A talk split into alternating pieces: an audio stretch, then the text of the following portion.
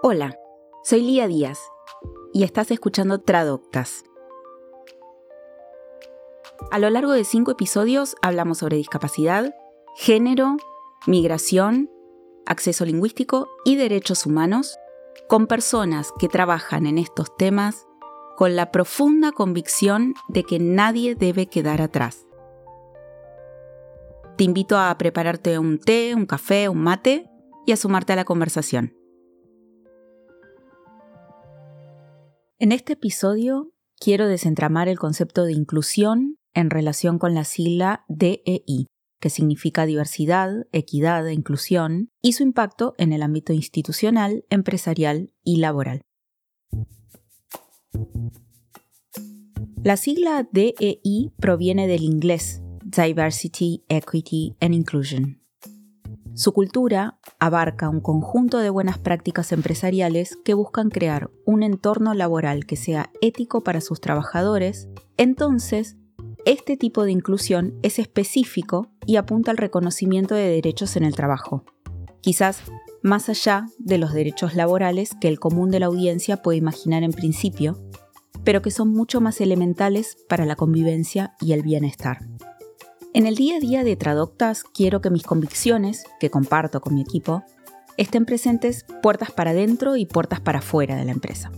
Este es un desafío que logramos cada día puertas para adentro por el modo en que trabajamos en equipo y puertas para afuera porque el resultado que brindamos a las personas con las que trabajamos está basado en la premisa de que los derechos lingüísticos son derechos humanos. ¿Y cómo ponemos esto en práctica? Bueno, en el mundo de la traducción profesional sabemos que estamos frente a una particularidad. Nuestra labor puede pasar desapercibida e incluso para muchos la mejor traducción es aquella que no se nota que lo es. Pero para algunas empresas usuarias de nuestros servicios, una perspectiva de derechos humanos multilingüe se hace ver en incontables espacios. Uno de los principales aportes de quienes trabajamos con perspectiva de derechos humanos es la generación de una comunicación interlingüe sin marca de género. Es un objetivo que suele llevarse adelante en los proyectos que responden a necesidades y miradas clave de ciertos organismos y empresas. Este tipo de traducción puede asimilarse a lo que mucha gente refiere como, entre comillas, usar el sentido común, pero al poner los criterios en práctica, puedo asegurar que tiene sus complejidades. Un ejemplo que ilustra esta situación es la traducción de la oración I live with my two parents. La palabra parent en inglés comprende en líneas generales a una madre o a un padre. Entonces, ¿qué pasa si queremos o debemos usar solo lenguaje no binario indirecto o lenguaje neutro en cuanto a los géneros en español? Con un poco más de contexto, con el equipo de trabajo nos decidimos por traducirlo como tengo una familia tradicional. El debate llevó un tiempo y ocupó a seis colegas. Y ese debate, esa intención, diferencia Traductas de una empresa donde la oración se traduzca y se revise como vivo con mis padres, por ejemplo, sin que a ningún editor humano le suene ninguna alarma al respecto. Bueno, menos que menos a un software de control de calidad o a una herramienta de inteligencia artificial. Además, quienes conformamos Traductas no solo observamos el texto, sino también otros elementos paratextuales. En otro encargo, que comprendía la traducción de un brochure para una empresa multinacional de primera línea, el contenido del texto original en inglés no tenía ninguna marca de género. No hablaba del empoderamiento de las mujeres ni nada que se le parezca. Solo hablaba de cuestiones internas de la empresa. Pero todas las imágenes del archivo original ilustraban los roles de las personas con los estereotipos rotos. Eran las personas de apariencia femenina quienes estaban al frente en posiciones de liderazgo dentro de un ámbito de oficina. Para traductas, aunque no había recibido una indicación expresa de evitar el masculino genérico, esa intención paratextual debía quedar reflejada de alguna manera también en el texto. Al comentarlo con la clienta, una mujer líder en un departamento de la empresa apreció la observación y nos agradeció por la mirada. Estos detalles que hacen la diferencia para Traductas también son detalles de interés para cada vez más empresas de distintos ámbitos, no solo organismos internacionales u organizaciones no gubernamentales. Uno de los mayores desafíos que encuentro a la hora de cómo comunicar nuestros temas de ética y compliance es cómo abordarlos y cómo difundirlos de una manera equitativa para todos y donde todos sientan que entienden el mensaje y que realmente aplica para todos. Sobre todo yo lo veo mucho en el tema del lenguaje. Para nosotros es muy importante que cuando uno comunica, por ejemplo, una política dentro de nuestra empresa, tengamos en cuenta que esa política esté traducida en absolutamente todos los idiomas que hablan nuestros empleados. Si solo está en el idioma que se usa a nivel general en la empresa, que en general es inglés, definitivamente hay mucha gente que no lo habla o no lo habla tan bien y no va a entender esa política.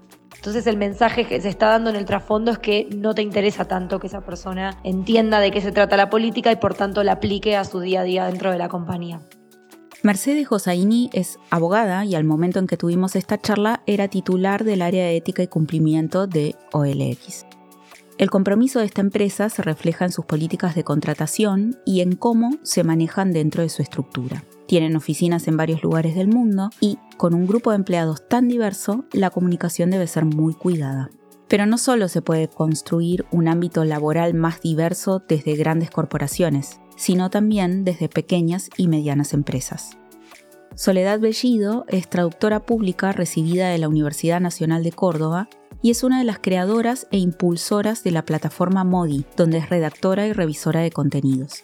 Modi es un proyecto social de una empresa que se llama iWorks Global y Modi es la primera plataforma de comunicación inclusiva en español que decimos que fomenta la transformación social, la igualdad, la inclusión y la diversidad por medio de la comunicación este enfoque de comunicación inclusiva, que es el que propone Modi, realmente es una invitación constante a, que cuestionemos la manera en que el lenguaje de alguna forma representa la realidad y también activa el cambio social. Y con esto en mente hay, pero muchísimos, muchísimos términos que han sido desafiantes de incluir en el sitio web y también de definir.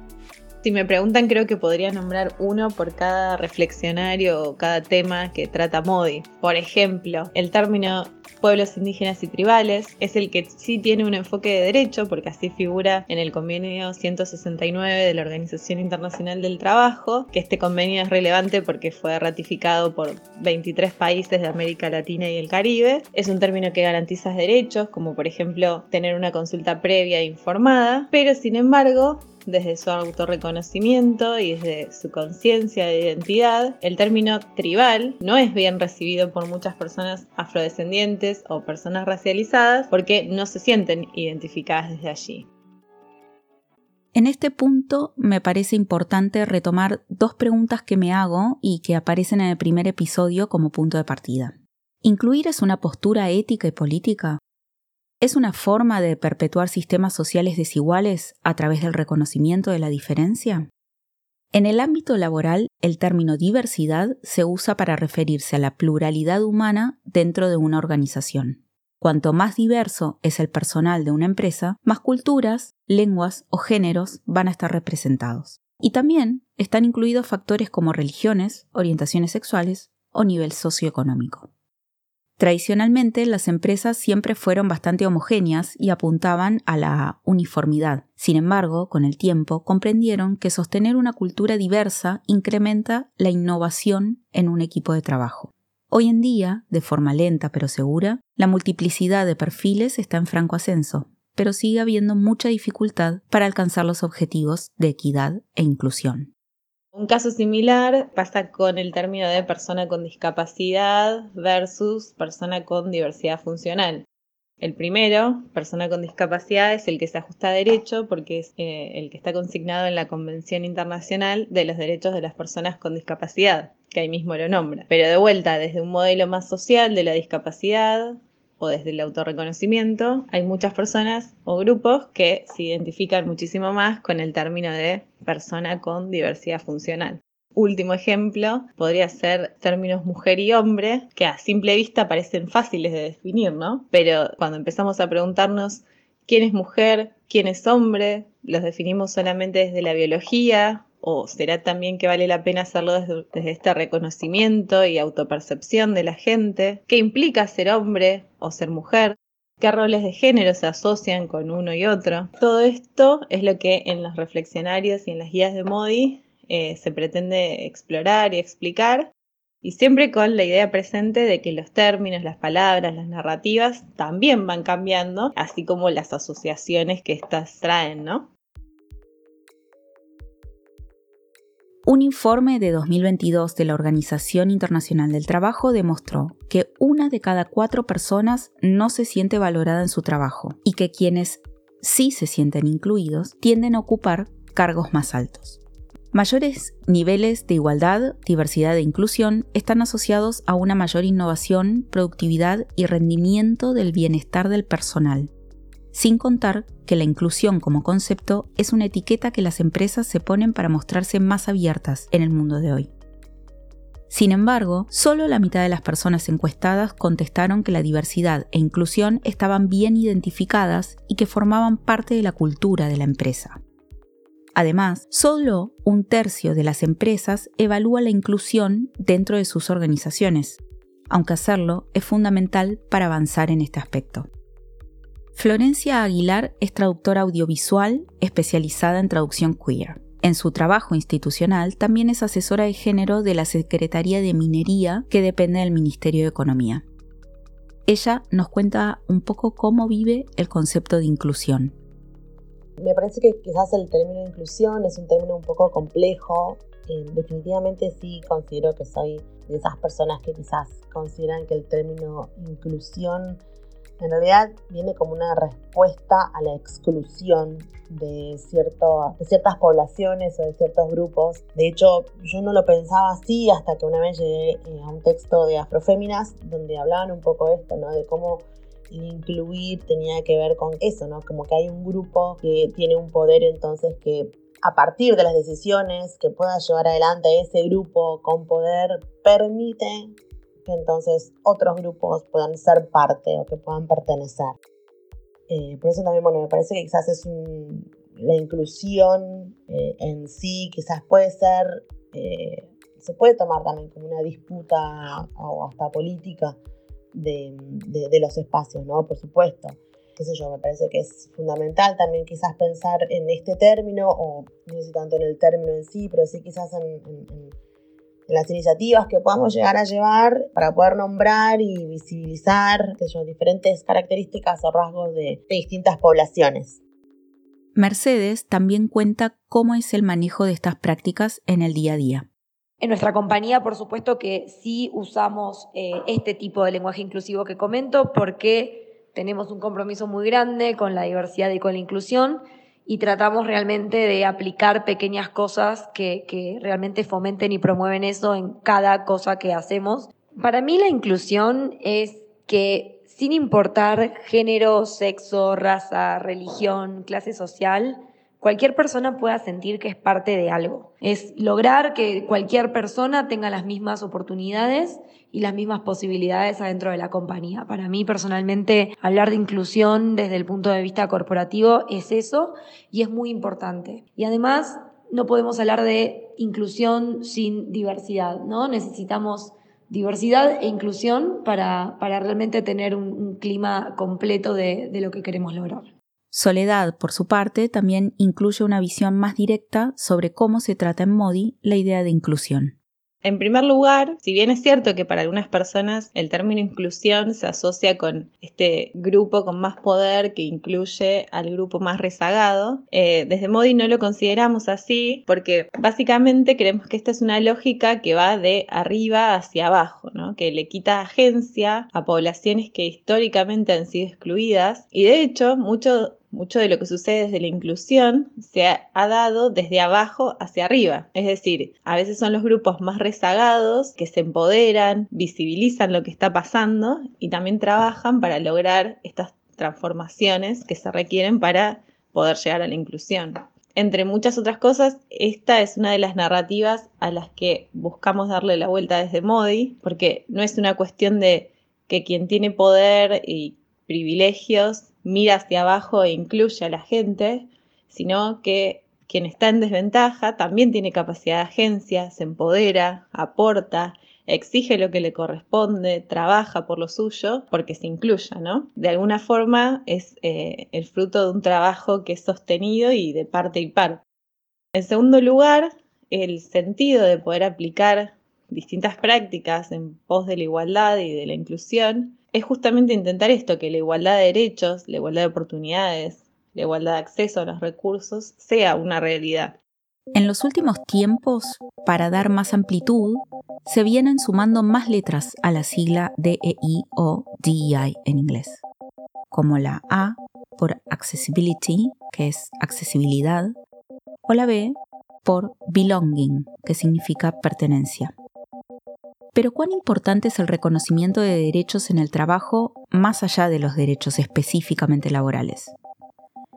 Combinar un enfoque estrictamente comercial con un estudio minucioso de la población de una empresa puede ser útil para la prosperidad general y también para el cumplimiento normativo. Entiendo también que hay como un, un grupo de la sociedad que quizás no le interesa o que tiene mucho recelo ante esto, pero me parece que quizás hay que pensar más como un objetivo final, más integral, em, que tiene que ver con, bueno, con lo que mencionaba quizás anteriormente, ¿no? como la visibilización eh, a través de la lengua, de cómo podemos eh, mencionar y nombrar, eh, en este caso quizás otras identidades que no, no solían, por así decirlo, quizás no solían estar presentes en, en los discursos o en las, las narrativas lingüísticas. Hay algo que mencionó Mercedes hace unos instantes que refiere a que no podemos hablar de inclusión sin diversidad, con la que coincido plenamente, porque efectivamente no hay diversidad sin inclusión.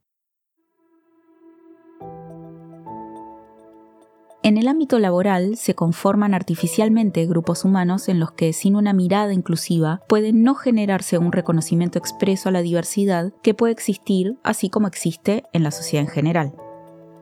Por eso es importante que el lugar donde muchas personas pasan gran parte de su día tenga estos conceptos en mente. Por eso, Traductas acompaña a las empresas en su objetivo de reconocer cada vez más la pluralidad que es parte constitutiva de cada sociedad. Gracias por haber llegado hasta el final de este episodio. Si te interesa este contenido, no olvides seguir nuestras redes arroba para seguir pensando en conjunto. Diseño sonoro y producción general, Andy Kukier para Brillo. Guión y producción ejecutiva, Alan Mealla para Brillo. Agradecimiento especial, Juana Loduca. Portada, Pablo Andreta. Idea, conducción y dirección general, Lía Díaz.